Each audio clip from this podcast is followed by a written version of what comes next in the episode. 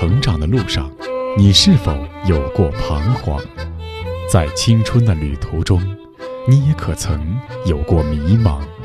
面对亲子教育，你是否还有担心和疑虑？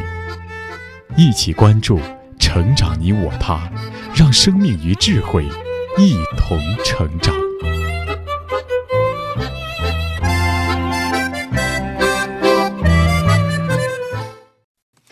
愿生命与智慧一同成长。海内外的各位听友，大家好，欢迎来到《成长你我他》，我是您的朋友钟庆。听众朋友，作为父母，最常见的一种苦恼就是孩子怎么不听话。虽然现代父母也知道孩子有他们自己的想法和观点，不能像传统的养育方式那样总是强调要让孩子听话，但孩子毕竟是孩子，成长中有许多问题需要父母有方向上的引导。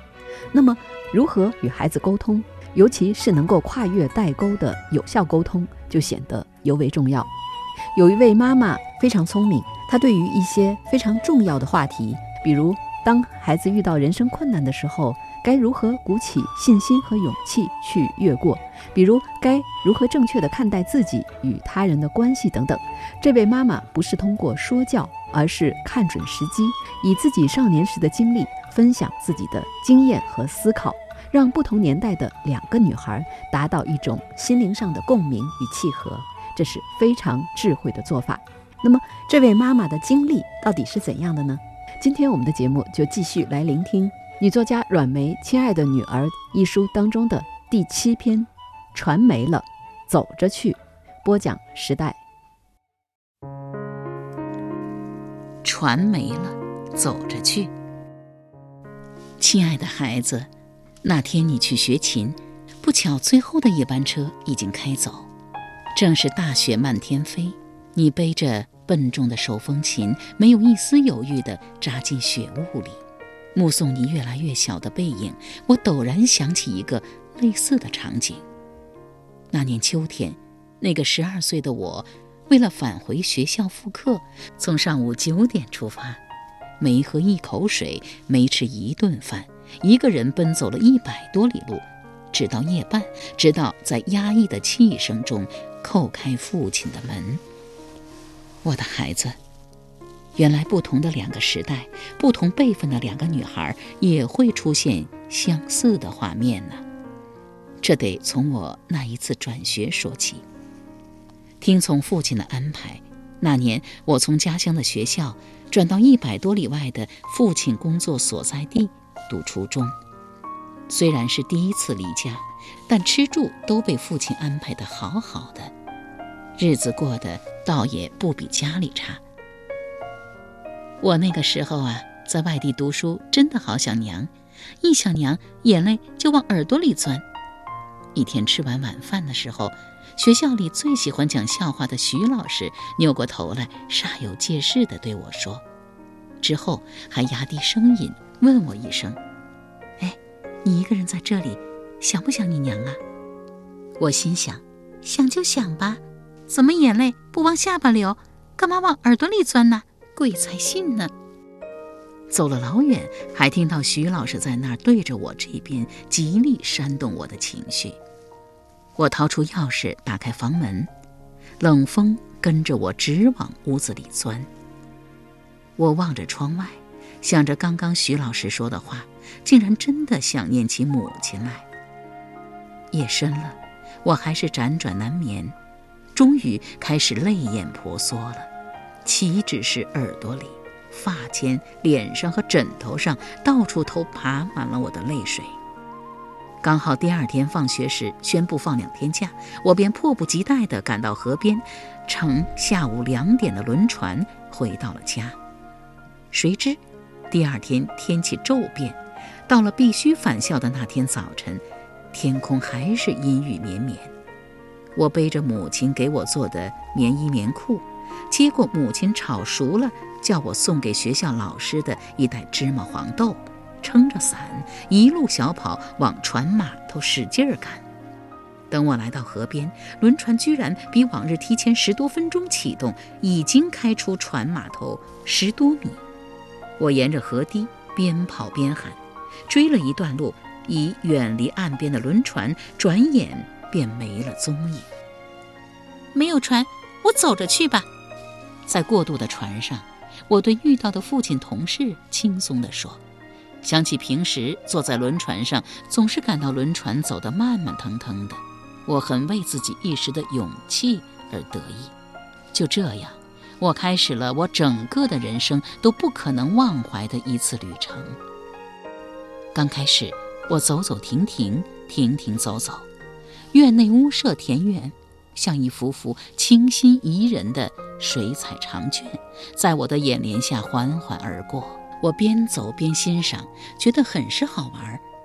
可是风渐渐大起来，走了两里不到的路程，不断流出的汗水便湿透了内衣，前胸和脸上冻得像贴了冰似的。紧接着，天又开始下起小雨来。望望前面，才发现路上行人十分稀少。走了两里多的路，才好不容易碰见一两个人。为了打发心里慢慢涌动的孤单与害怕，每遇上一个人，我就小心地问一下：“隔曹军的南岳庙还有好远呀？”“太远了，你今天呀是走不到的。”没有想到路人却总是回答得令人扫兴。我偏不理，继续往前走。为了抵挡寒风，我脱下了外衣，反穿在身上。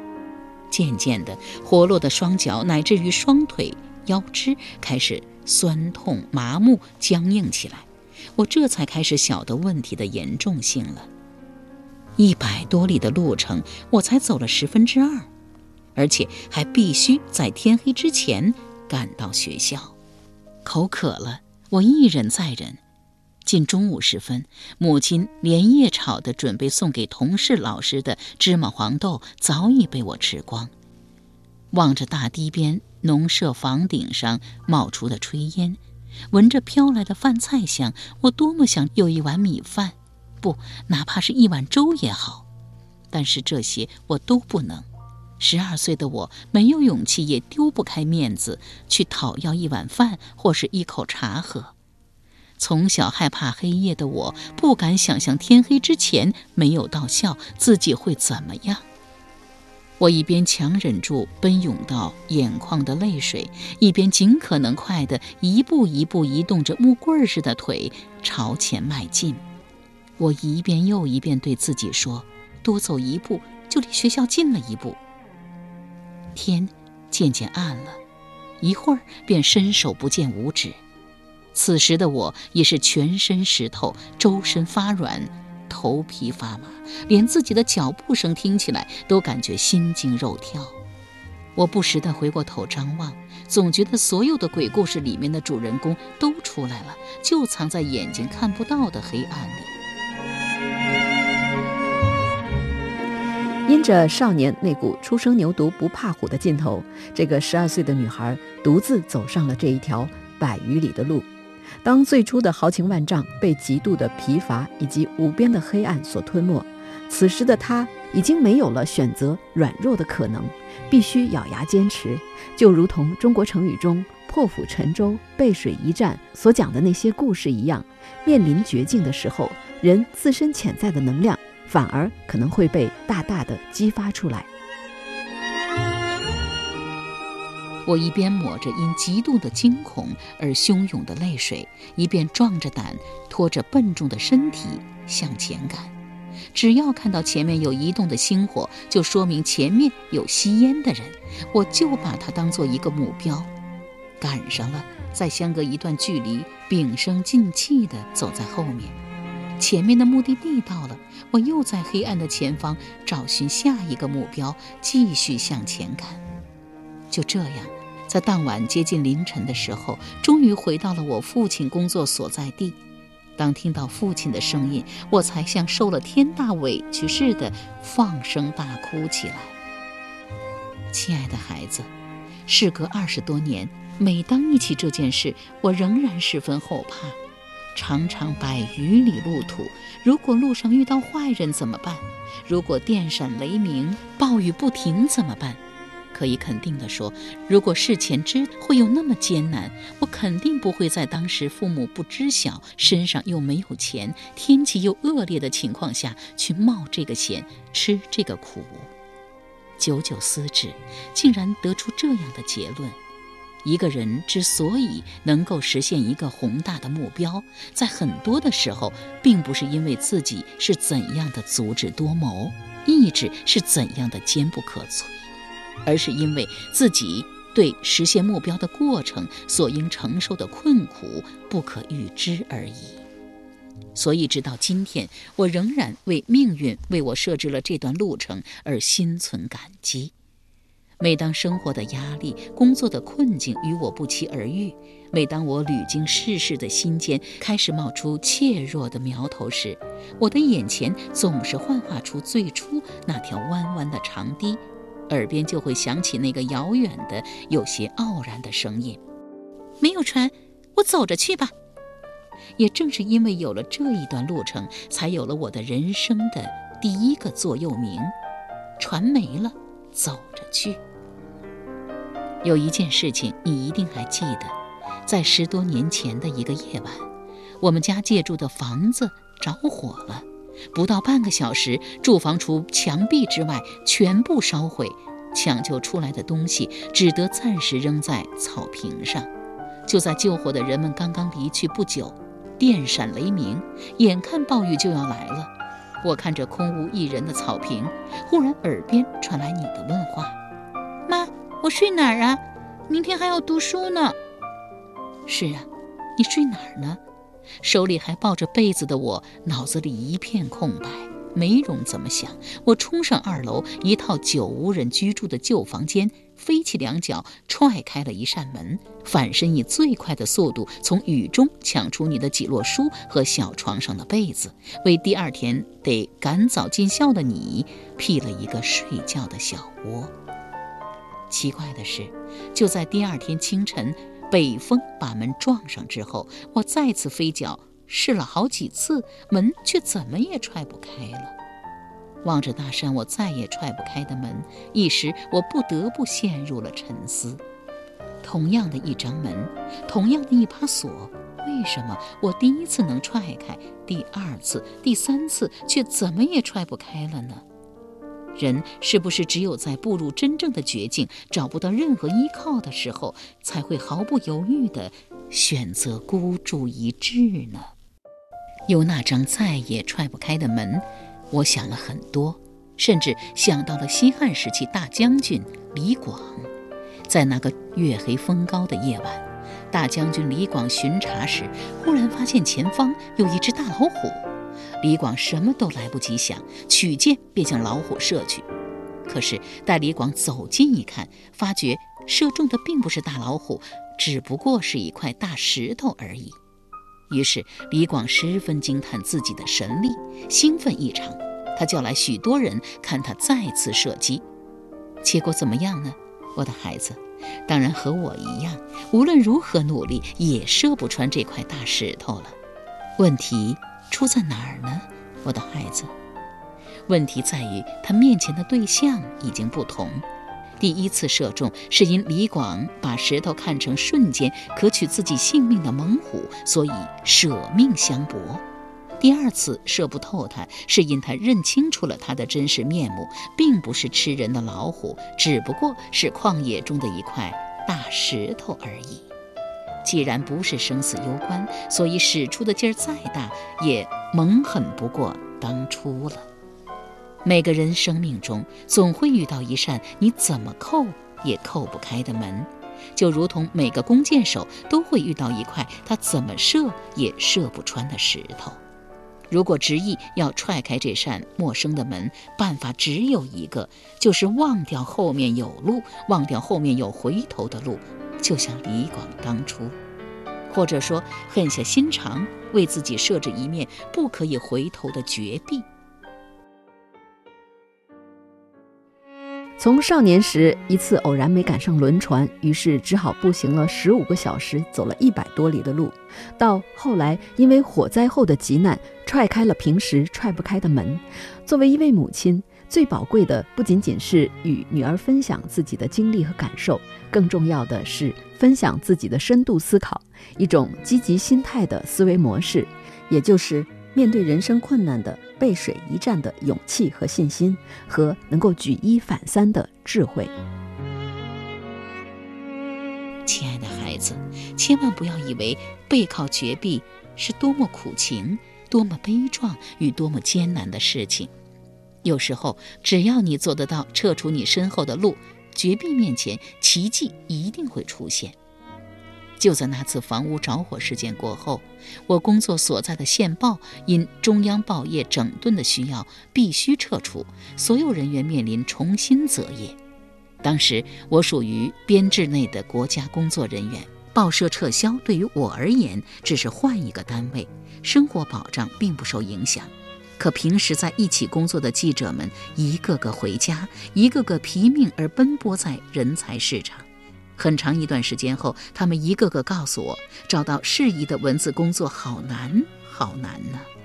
我忽然想到，如果我是他们，我应该怎么办？如果仅以文字，我怎么养活我自己？这成了我当时给自己的命题。很快，我做出了人生的第一个大胆设定：我假设自己没有任何薪水可拿，假设你俩无钱读书，一年必须花费两万块钱学费，我怎么将文字的稿酬挣到让自己满意的程度呢？那一个月，我天天想这个问题，我跑遍报刊摊点儿看。